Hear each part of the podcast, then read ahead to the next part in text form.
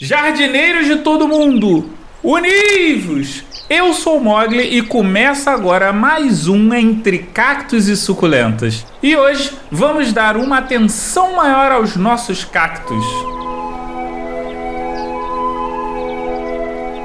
Entre Cactos e Suculentas.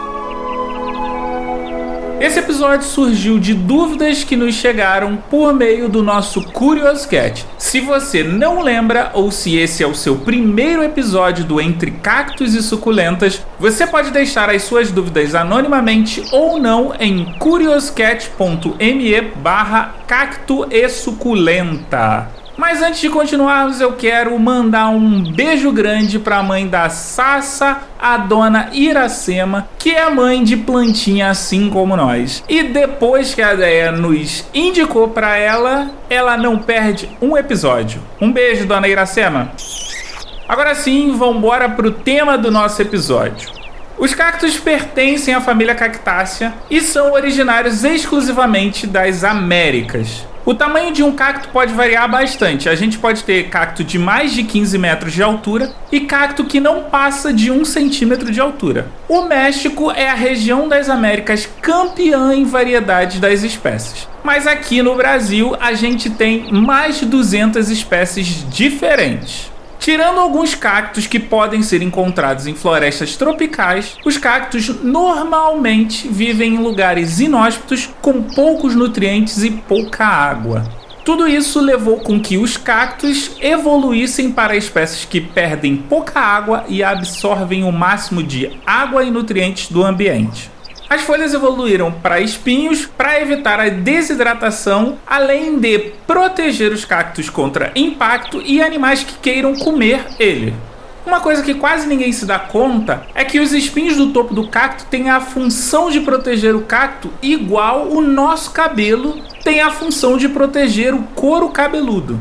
Como na parte de cima é a região que mais toma sol e é onde os espinhos são mais duros, eles acabam evitando que o sol desidrate os cactos. Outro ponto da evolução dos cactos é que o tronco foi quem ficou responsável tanto pela fotossíntese quanto pela transpiração ao invés das folhas. Bom, como eu falei no início do episódio, nós recebemos a seguinte dúvida no Curioso Cat. Se um cacto perde espinhos, eles podem crescer novamente? A resposta é não e sim.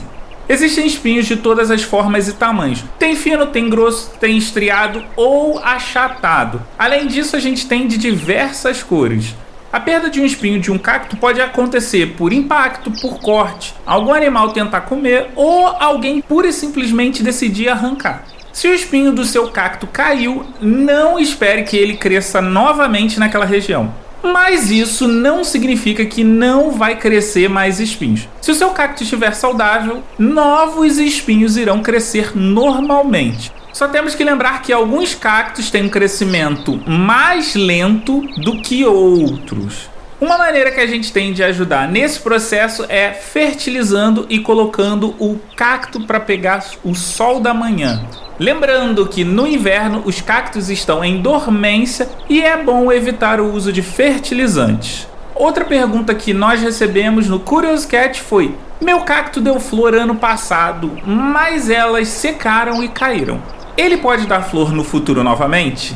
Sim, ele pode dar flor novamente, sim. Algumas pessoas acabam achando que cactos não dão flores, e isso não é verdade. O que acontece é que cactos são plantas tardias. Isso quer dizer que algumas levam anos para dar flores. O exemplo que eu mais utilizo aqui e em qualquer lugar é o cacto barba de velho, que leva cerca de 19 anos para dar flor.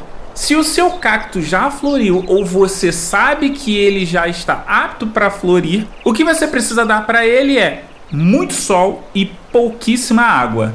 Maltrate seu cacto um pouquinho e deixe ele bem exposto ao sol. Então, tem mais dúvidas sobre suculentas? Manda para curioscat.me barra cacto e suculenta. Agora, se você é old style e prefere mandar e-mail, é só você mandar para contato arroba entrecactussuculentas.com.br. E se você não sai das redes sociais, é só procurar por Entre Cactos e Suculentas no Twitter, Instagram e Facebook. Lembrando que a gente está sempre aberto vocês mandarem fotinhos suas pro nosso bom dia. Você pode ouvir o Entre Cactos e Suculentas em todos os agregadores de podcast plataforma de streaming ou no nosso site entrecactussuculentas.com.br.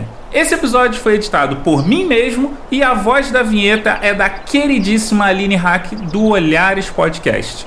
Eu vou nessa, fui! Leo Mogli Edições